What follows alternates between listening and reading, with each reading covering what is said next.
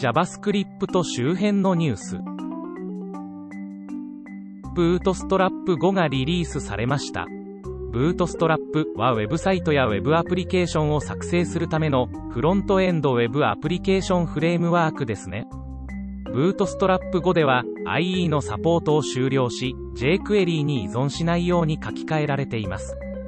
将来を念頭にした機能や手法にフォーカスした例としてオフキャンバスとフローティングラベルが提案されています。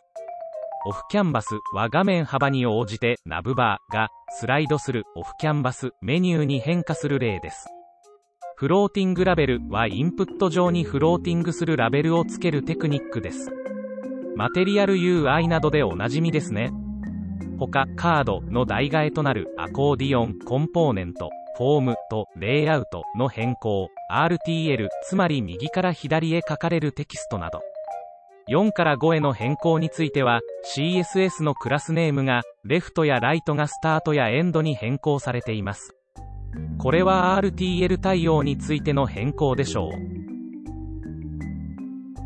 アンダースコア .js1.13 がリリースされました。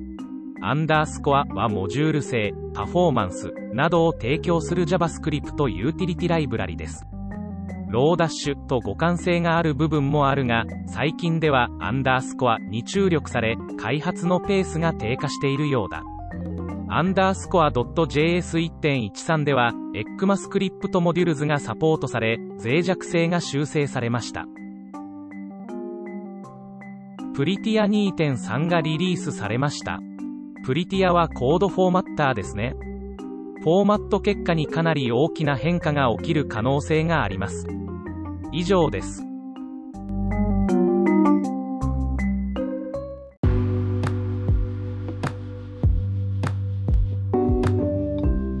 株式会社 DNA は自分の声を受定キャラの声に変換できるサービス、トイスを型、棚声ニーナを公開している。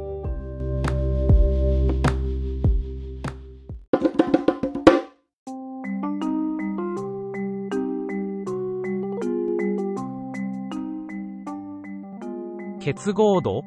良いコードとは何かを語るときに凝集度と並んで結合度がよく語られます。私は情報工学を学んだことがないのでまとめてみましょう。結合度とはプログラミングで用いられる尺度。メンテナンスをする者にとって保守しやすいように整理分割できているかを段階に分けて表現する。データがどこで利用され、また、どこで利用されていないかを確実に判断できるように、整理分割が行き届いている状態を結合度が低いと表現し、望ましい。逆に、一つのデータ変更が部品の伝って波及し、意図しなかった箇所での不具合を招くような状態を逆に結合度が高いと表現し、改善が必要となる。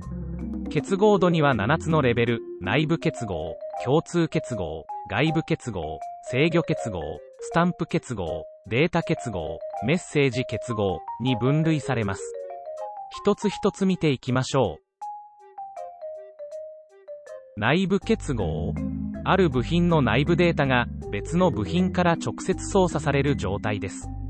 ある部品を変更すると必ず別の部品も変更する必要があり必ず避けるべきとされています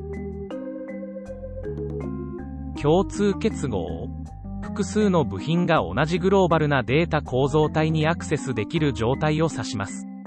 ある部品 A で変更を加えたとき、ある部品 B で予期しない動作をするかもしれません。グローバルで構造体であることから結合度が高いとされています。可能な限り避けるべきです。外部結合？グローバルデータへのアクセスが共有、標準化されたルールによって制御されている状態です。例えば、外部ツールや API への通信はこれにあたるでしょう。手続きが標準化されているので、外部結合は共通結合より安全と言えます。制御結合？何をすべきかの情報を渡すことで、別のモジュール処理の流れを制御するものです。必然的に論理的業種が発生するので好ましくありませんスタンプ結合？複数の部品が複合的なデータ構造を共有していて、その一部のみを利用するもの。例えば、データの一部しか必要としない部品に、すべてのデータ構造体の引数を渡す場合などです。必要のないデータによって更新されることで、予期しない動作をするかもしれません。データ結合？数字や文字列等、プリミティブ型と呼ばれる単純な引数でやり取りします。必要最小限のデータを渡すことができるため、スタンプ結合よりは結合度が低くなります。理想的な結合度です。メッセージ結合？引数のないやり取りでタイミングのみを伝えます。一番結合度としては低く、理想的な結合度です。前回、第2回で行集度を学び、今回は結合度を学びました。これらは良いコードとは何かについて具体的な指標を与えてくれます。この視点はコードレビューで的を得た指摘として役に立つかもしれません。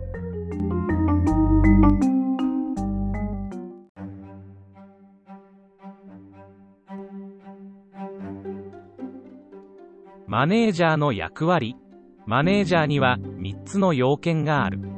メンバーの成功を支援し、成果を最大化できること。リーダーであること、マネジメントの役割を果たせること。それぞれ紐解いていこう。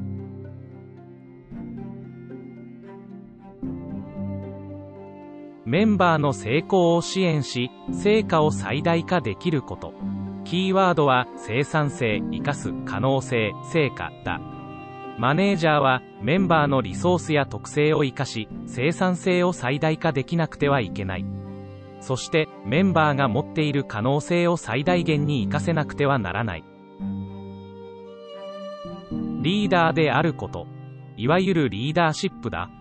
自分一人ではたどり着けない境地に連れて行ってくれる人で、一緒に働きたいと思う人。支配することなく、相互に信頼し、意思を引き出し、行動を支援してくれる。目指すものを指示してくれて、私たちでやろうと導いてくれる。周囲をよく見ていて、落ち着いていて安心感がある。時に、厳しいフィードバックもする。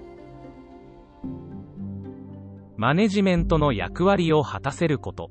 職能としてのマネジメントは、いわゆる管理能力だ。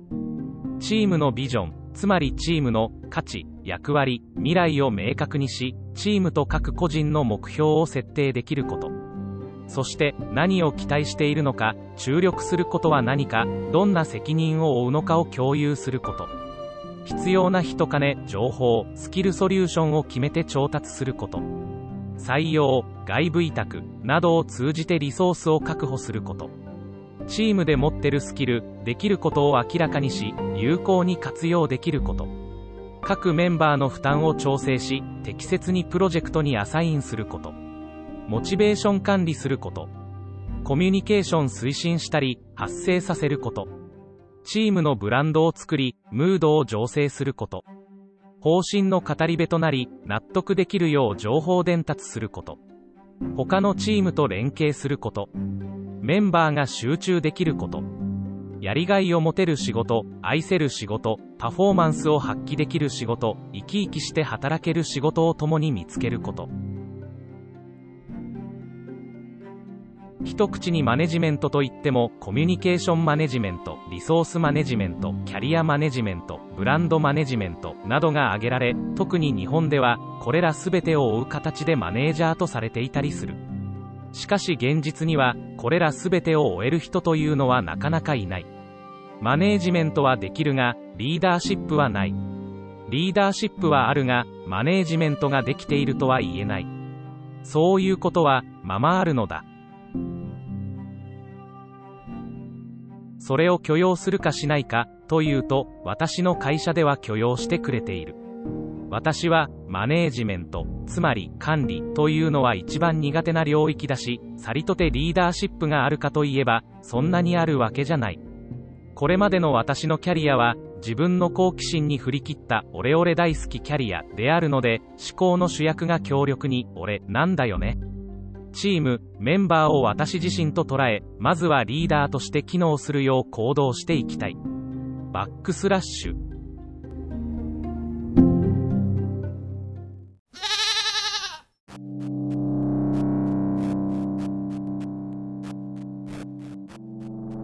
SF はエンジニアの餌。はい、私が1週間で読んだ、鑑賞したものを紹介するコーナーです。SF が好きなので、SF 中心になりますが、そうでもないかもしれません。密航者？密航者はネットフリックスのオリジナル SF 映画。なんちゅうかですね、ハード SF としてはとても興味深いです。火星探査というさほど遠くない未来の話題でテクノロジーの描画もリアルです特に人工重力の遠心力を発生させる構造が面白いですでも物語としては起伏に欠けたシチュエーションサスペンスといった感じか。機動戦士ガンダム第 08MS 正体。今更ですがねガンダムのサブストーリーですね。初代ガンダムファンとしては当たり前に見られている作品ですがなぜだか見ていなかったんです。20年以上前のアニメというわけですがいい時代のアニメを継承していますね。純粋にロマンチックなメロドラマでした。映像権には手を出すな。NHK でリアルタイムに見ましたがネットフリックスに来たのでぼちぼち見直しています。妄想の描写宮崎駿へのリスペクト。そして中盤から連発する神回。マクロスセブン。なんかアニメづいていますが同僚との話題に出てきたのでネットフリックスで見始めた。ところどころ初代マクロスをリスペクトした展開があるのが興味深い。なかなか活かした楽曲もちらほら。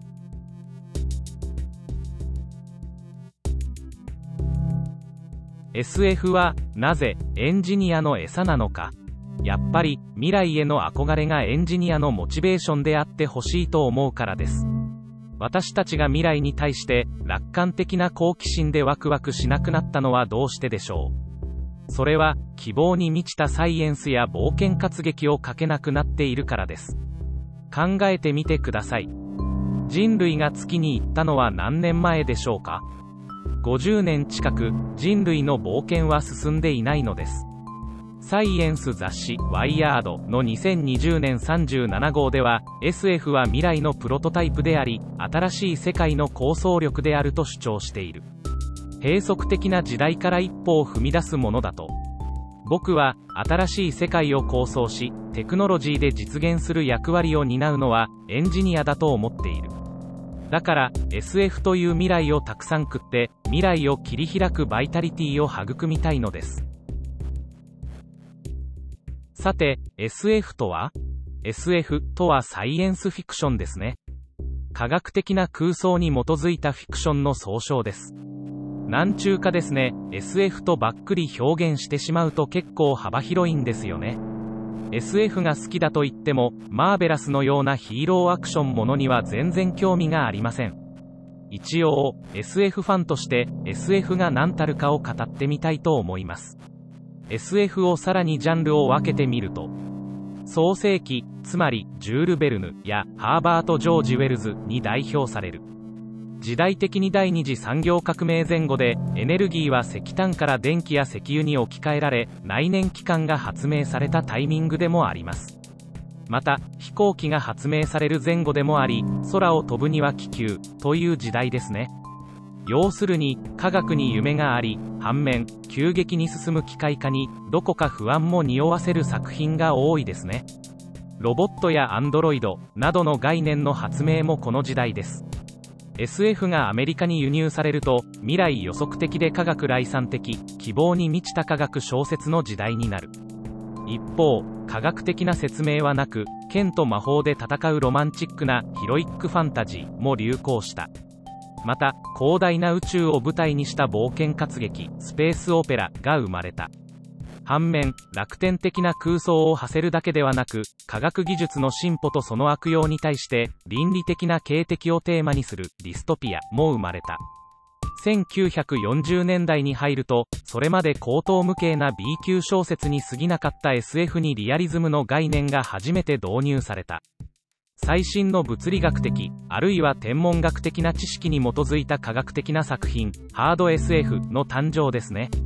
ハード SF の登場で SF 黄金時代とされた1940年代だが、1950年代に入ると、それも稚拙になってきた。社会学的、風刺的、文学的な SF が主導するようになり、真の SF 黄金期とも言われている。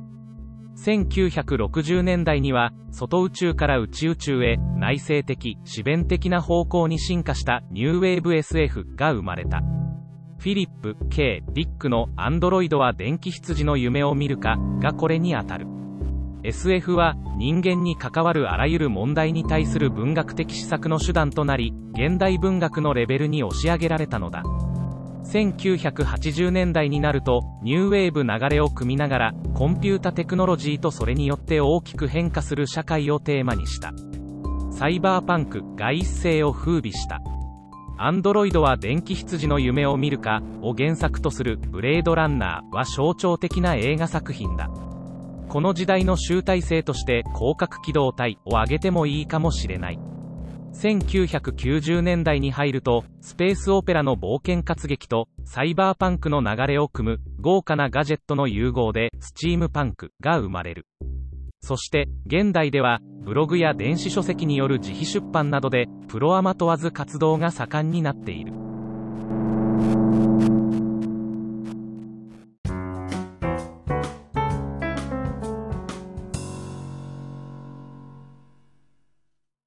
では最後に AI で作成したプリペアドインザサウナをお聴きください。